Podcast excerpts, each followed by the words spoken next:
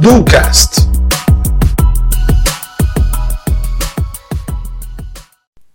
Olá, tudo bem? Seja muito bem-vinda e muito bem-vindo ao 16º episódio do nosso canal. No último episódio, nós falamos um pouquinho sobre as diferentes gerações existentes no mundo atual e principalmente sobre como a gente pode potencializar o relacionamento entre cada uma delas por meio de comportamentos estratégicos que a gente pode ter. Já no episódio de hoje, a gente vai continuar seguindo a linha é, de raciocínio em cima de relacionamento, mas não necessariamente entre gerações iguais ou diferentes. A gente vai focar em falar principalmente sobre o conceito da mente mestra, que é mais conhecido no país também como o conceito do mastermind.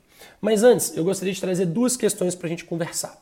A primeira delas é sobre o quanto ser bom ou ser ruim em algo é relativo a comparações. Um exemplo disso um exemplo próprio. Eu posso dizer com toda tranquilidade que eu tenho um ponto forte e que esse ponto forte é a minha comunicação, a minha capacidade de falar em público. Porém, se eu me comparar, por exemplo, ao Silvio Santos, essa mesma capacidade passa a se tornar um ponto fraco ou um ponto de melhoria. Então, o fator comparativo traz essa relatividade entre o que é bom e o que é ruim. Guardem essa ideia. A segunda questão que eu queria trazer é, a verdade, é na verdade, uma provocação. A questão é que absolutamente nenhum indivíduo bem-sucedido convive em ambientes com pessoas medíocres. O que isso quer dizer? Nesse caso, pessoas medíocres podem ser vistas como pessoas com menos capacidade pessoal e profissional no que você deseja se tornar. Vamos voltar ao exemplo do Silvio Santos e da comunicação. Se eu desejo me tornar um excelente comunicador, eu tenho que certamente conviver com pessoas, com comunicadores melhores do que eu, correto? Dadas essas duas contextualizações, Voltamos então ao conceito de mastermind ou de mente mestra.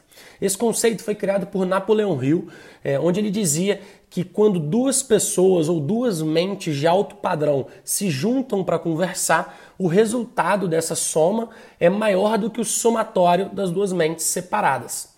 Para isso, ele entrevistou um dos empreendedores de maior sucesso da época para conseguir entender como que ele se tornou bem-sucedido. Lembrando também que questão de sucesso também é relativa. O que é sucesso para um não necessariamente é sucesso para outro. Então, durante a entrevista com esse empreendedor, segundo esse empreendedor, a resposta desse sucesso que ele atingiu estava na mente mestra que consistia basicamente numa soma de 22 pessoas da sua empresa. A soma da mente dessas duas pessoas de forma coordenada garantiu o sucesso dele e dos demais integrantes da mente mestra. Então, quem ganha são todos os envolvidos.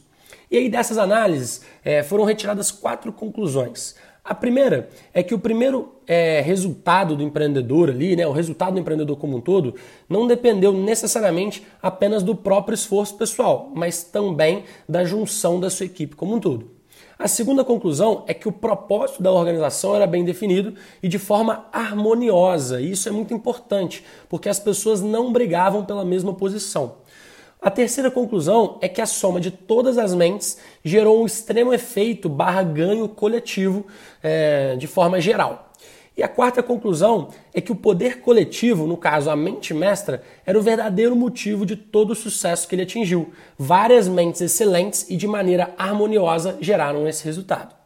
Então, por fim, a conclusão final que a gente tira dessa análise é que equipes formadas por pessoas diferentes que se complementam possuem objetivos compartilhados, mas principalmente de forma harmoniosa, tendem a crescer extremamente como pessoas e como grupo. Então, bora para os planos de ação para montar a nossa grande mente mestra?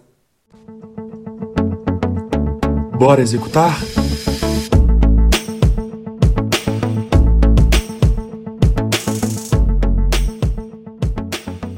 Estou dentro dos planos de ação de hoje, pessoal.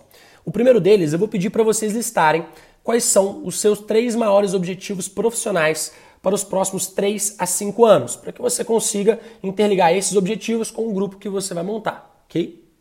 Dentro do segundo plano de ação, eu vou pedir para você listar ao menos três pessoas complementares a você, ou seja, são diferentes de você em relação a atitudes e comportamentos, elas têm o que você não tem e você tem os, os fatores que elas não têm.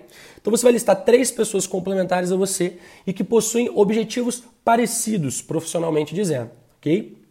E o terceiro plano de ação, você vai criar um relacionamento contínuo com elas, de forma a todas crescerem da mesma forma. E como que pode ser esse relacionamento? Pode ser com encontros periódicos, tá? Podem ser simplesmente vocês se interagindo via alguma plataforma de, de interação, WhatsApp, Meet, o que for. Mas a ideia é você manter um relacionamento contínuo com essa pessoa e principalmente demonstrando que vocês têm objetivos parecidos, de forma a vocês conversarem sobre esses objetivos e fazerem com que ambos cresçam de maneira é, igualitária.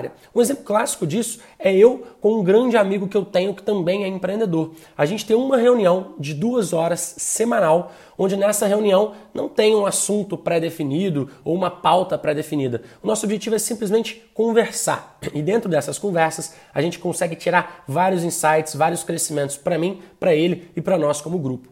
Beleza? E uma importante observação nesse caso é esses grupos de relacionamento, no caso as mente mestras, elas não necessariamente precisam ser com pessoas desconhecidas, ok? A sua família, por exemplo, pode ser o seu próprio mastermind, por exemplo, ok? Então é sempre importante a gente ter essa noção de que a mente mestra pode estar ao nosso lado ou pode estar é, em, em relação a pessoas que a gente ainda não conhece, mas vai passar a conhecer, ok? Então deixa esse desafio para vocês e bora executar. Um abraço.